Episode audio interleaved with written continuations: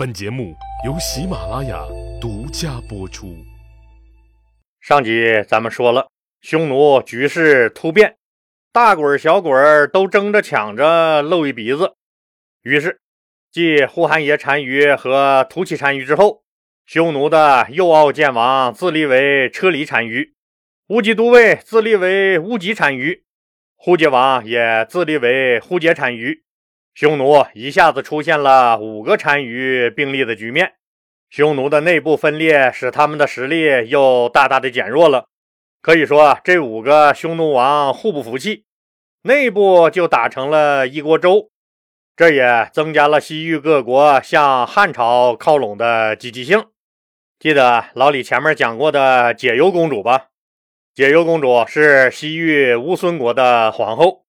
在乌孙国威望很高，解忧公主一共生下了三个儿子，两个闺女。大儿子叫元贵弥，是乌孙国的太子；二儿子叫万年，这个万年老李前面也讲过，他最后做了西域一个小国刹车国的国王。三儿子叫大乐，是乌孙国的左大将。那时候。乌孙国和汉朝关系非常好，乌孙国国王翁归靡就给汉宣帝刘询上书，请求为自己的大儿子，也就是太子元贵弥，迎娶一位汉家的公主。汉宣帝刘询刘皇帝觉得这是好事儿，将来乌孙国国王翁归弥去世，翁归弥和解忧公主的这个儿子。也就是太子元贵弥继位，那咱们这个汉家公主就又是乌孙国的皇后了。这有利于汉朝和乌孙国的长久友谊。可派谁去好呢？刘皇帝觉得解忧公主在乌孙国威望那么高，派解忧公主的家人去那最合适了。于是。汉宣帝刘询封解忧公主弟弟的女儿，也就是解忧公主的侄女刘相夫为皇家公主。相夫就是相夫教子的相夫那俩字儿。刘相夫被封为公主以后，刘皇帝让她在长安的上林苑学习乌孙国的语言和习俗，为成为未来新的乌孙国国母做准备。乌孙国也非常重视和汉朝的这次联姻，给大汉王朝送来了一千匹马和一千头骡子作为聘礼，并派出了三百人的迎亲队伍来迎娶刘相夫。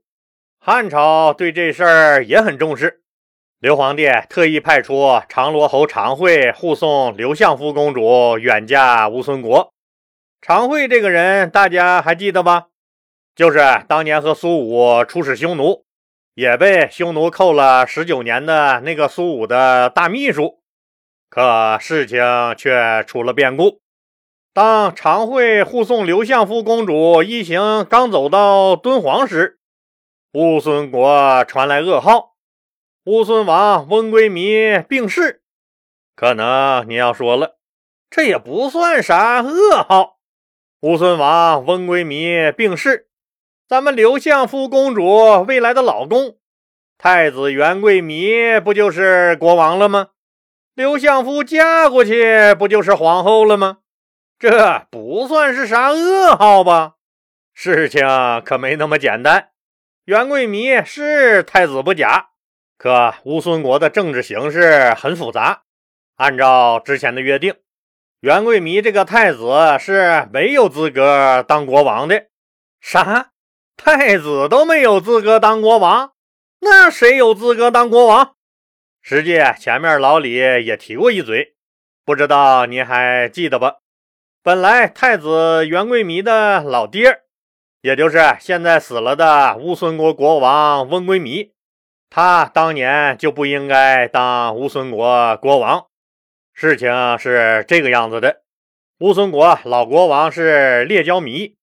老国王列交弥有一个非常喜欢的儿子，被他立为了太子，准备未来做自己的接班人。可是这个太子却没熬过自己的老爹，老爹列焦弥还没死呢，太子却先死了。列焦弥很是伤心，所以爱屋及乌就立了死去的这个太子的儿子军须弥，也就是他自己的孙子军须弥为自己的继承人。这问题可就大了。老国王列焦弥的另一个儿子大陆不服气了。大陆觉得那老爹列焦弥太偏心了，自己那个作为太子的哥哥死了，自己这个弟弟那按顺序就应该未来接班，为啥不让自己接班，而让哥哥的儿子接班？这不公平啊！这样，结果刚表达出了不同意见，就遭到了老爹一顿臭骂。大陆急眼了。不让我当国王算球，我还不稀罕呢！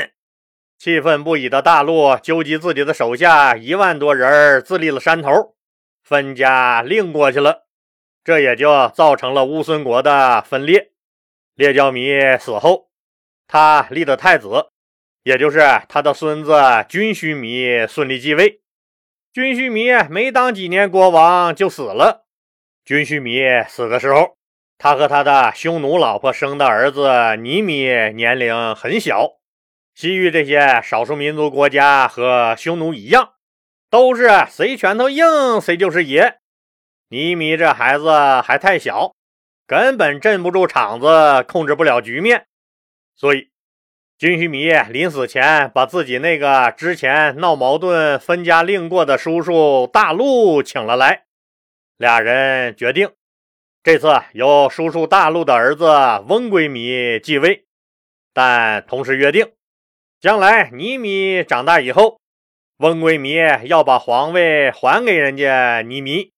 两个人还正式祭了天地，发了誓言，摁了血手印儿。乌孙人虽然读书少，不咋认字儿，但大道理那都懂。况且乌孙国里仍然有不少亲近匈奴的人。现在翁归米死了，当年应该当国王的军须弥的儿子尼米也长大了，就应该按当年的约定，把王位还给人家军须弥的儿子尼米。你翁归米当年承诺过的事儿，咋能反悔呢？不怕遭报应？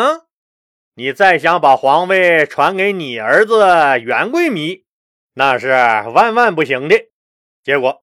亲汉朝的乌孙人和亲匈奴的乌孙人发生了激烈的夺权斗争。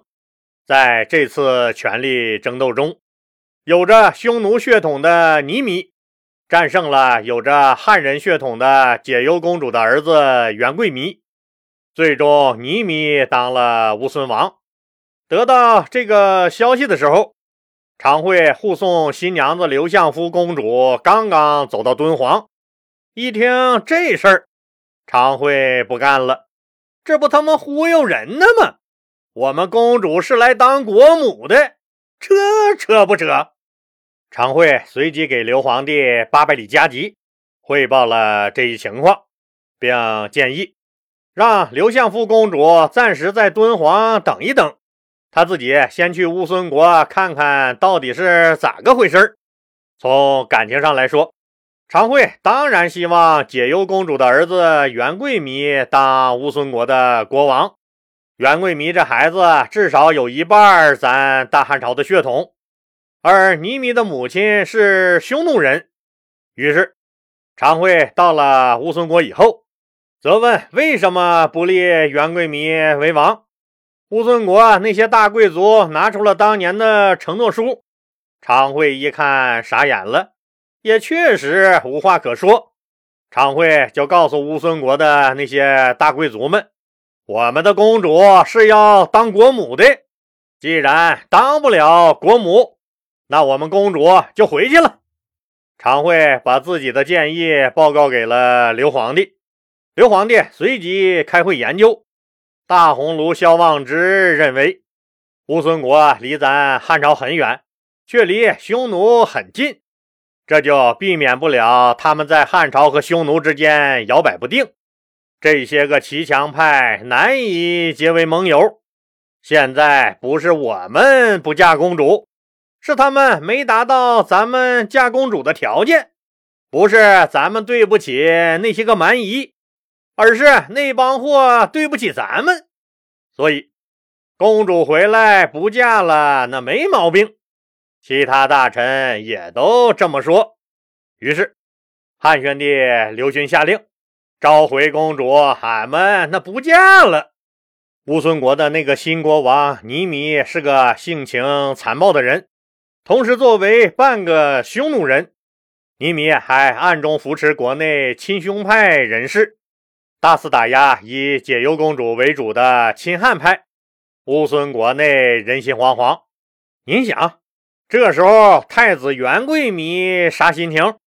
自己老爹死了，自己这个太子本来美滋滋准备上位呢。也马上就要当新郎了，可是尼米这个混蛋突然冲出来插了一脚，自己的国王当不成了不说，白白胖胖的一个小媳妇儿也跑了，简直就要气死了。袁贵弥气得大喊：“告诉老莫，我想吃鱼了！”老莫得到消息以后，开始了行动。老莫是谁？不知道是谁呀？别老天天歪在床上玩什么抖，玩什么快，偶尔也得瞄一眼咱们优秀的电视节目。在乌孙国有资格担当老莫这种角色的，自然是狠人儿那狠人儿是谁？狠人是魏如意。这个魏如意可不是普通人。他是大汉朝派到乌孙国的特使团团长。当他知道匈奴女人的儿子尼米当了国王以后，大为气愤。他知道这样一来，乌孙国就极有可能倒向匈奴。生气的那当然不只是他魏如意，还有太子元贵弥的老妈解忧公主。俩人一拍即合。决定弄死倪米这个王八蛋。于是魏如意魏团长和两个团副任昌、季都商量，准备杀掉乌孙国国王倪米。任昌同意这么干，而季都认为这样不妥，应该先向朝廷汇报，然后才能根据朝廷的指示展开行动。魏如意魏团长觉得也对。但突然又想到，汉朝使者不通报朝廷而私自行动这事儿有先例呀。当年同为汉朝使者的冯凤氏、傅介子都这么干过呀。冯凤氏杀了反叛汉朝的刹车国国王，傅介子弄死了楼兰王安归，俩人都名震了西域。朝廷不但没有怪罪，还给他们升了官。傅介子还因为这事儿被封为了益阳侯。自己这次要是干掉了有匈奴血统的乌孙王，给大汉朝除掉了这个祸根，估计自己那也能封个侯。即使那封不了侯爷，但升官发财那是一定的。那还等啥呀？干就完了。于是。魏如意魏团长不顾副团长季都的反对，和另一个副团长任昌设了一个局，以大汉朝特使的名义，请乌孙王尼米来吃饭。乌孙王尼米虽然可能不知道鸿门宴的故事，但他觉得这些汉朝人肯定没憋什么好屁，但自己又不能不给汉朝特使面子，于是。尼米在衣服里悄悄穿了软护甲，带了很多的保镖来赴宴。